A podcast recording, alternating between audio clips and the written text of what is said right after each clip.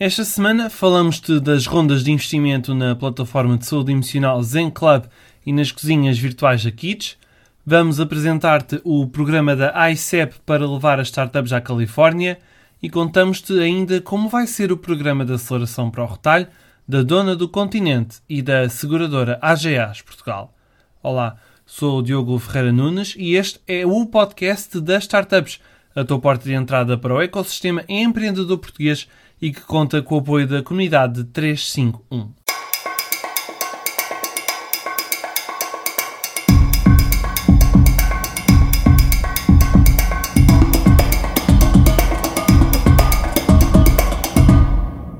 A plataforma online de saúde emocional e de bem-estar Zen Club recebeu um investimento de 2,6 milhões de euros em ronda seed. Esta operação foi liderada pela Sociedade de Capital de Risco portuguesa Índico Capital Partners, em parceria com o Fundo de Co-Investimento 200M e o Fundo Espanhol All Iron.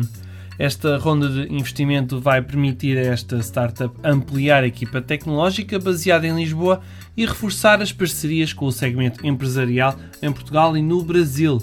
A Zen Club nasceu em 2016 e é uma startup luso-brasileira que utiliza a tecnologia e a inteligência artificial para dar sessões de terapia online tendo 400 especialistas em várias áreas, com psicólogos, psicanalistas e terapeutas. Esta é a segunda injeção de capital na Zen Club, depois de ter recebido 500 mil euros de investimento em ronda pre no ano passado, comandada pela Indico Capital Partners. A aposta em cozinhas virtuais desenhadas para os serviços de entrega de comida rendeu à startup portuguesa Kits um investimento de 1 milhão de euros – esta primeira ronda de investimento foi liderada pelas sociedades de capital de risco Mustard Seed Mace e pelos britânicos da Seedcamp, os mesmos investidores da Revolut.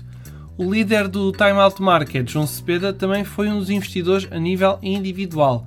Esta injeção de capital vai servir para escalar o negócio lançado há menos de duas semanas, a partir de Lisboa, pelo ex-líder da Uber em Portugal, Rui Bento, em conjunto com Nuno Rodrigues, outro ex-responsável local da plataforma de transportes.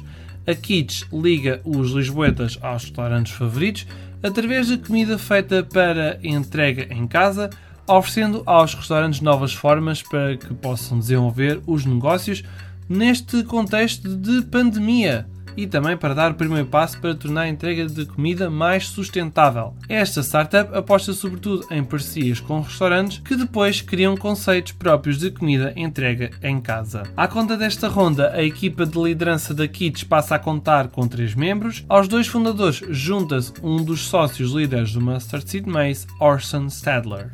A agência de investimento ICEP quer levar startups portuguesas à Califórnia a ICEP procura startups que apostem em áreas como a tecnologia, produtos alimentares, moda, mobiliário e energia.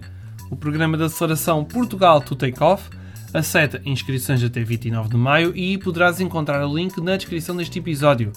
Depois disso, as 10 startups selecionadas vão ter direito a consultoria especializada, a uma rede de empresários e investidores locais e a apoio por parte de pessoas da região. O programa arranca no final de junho e inclui duas viagens até à Califórnia em agosto e outubro, mas que poderão ser adiadas por causa da restrição de voos entre a Europa e os Estados Unidos. A apresentação final das startups está marcada para a Web Summit em novembro.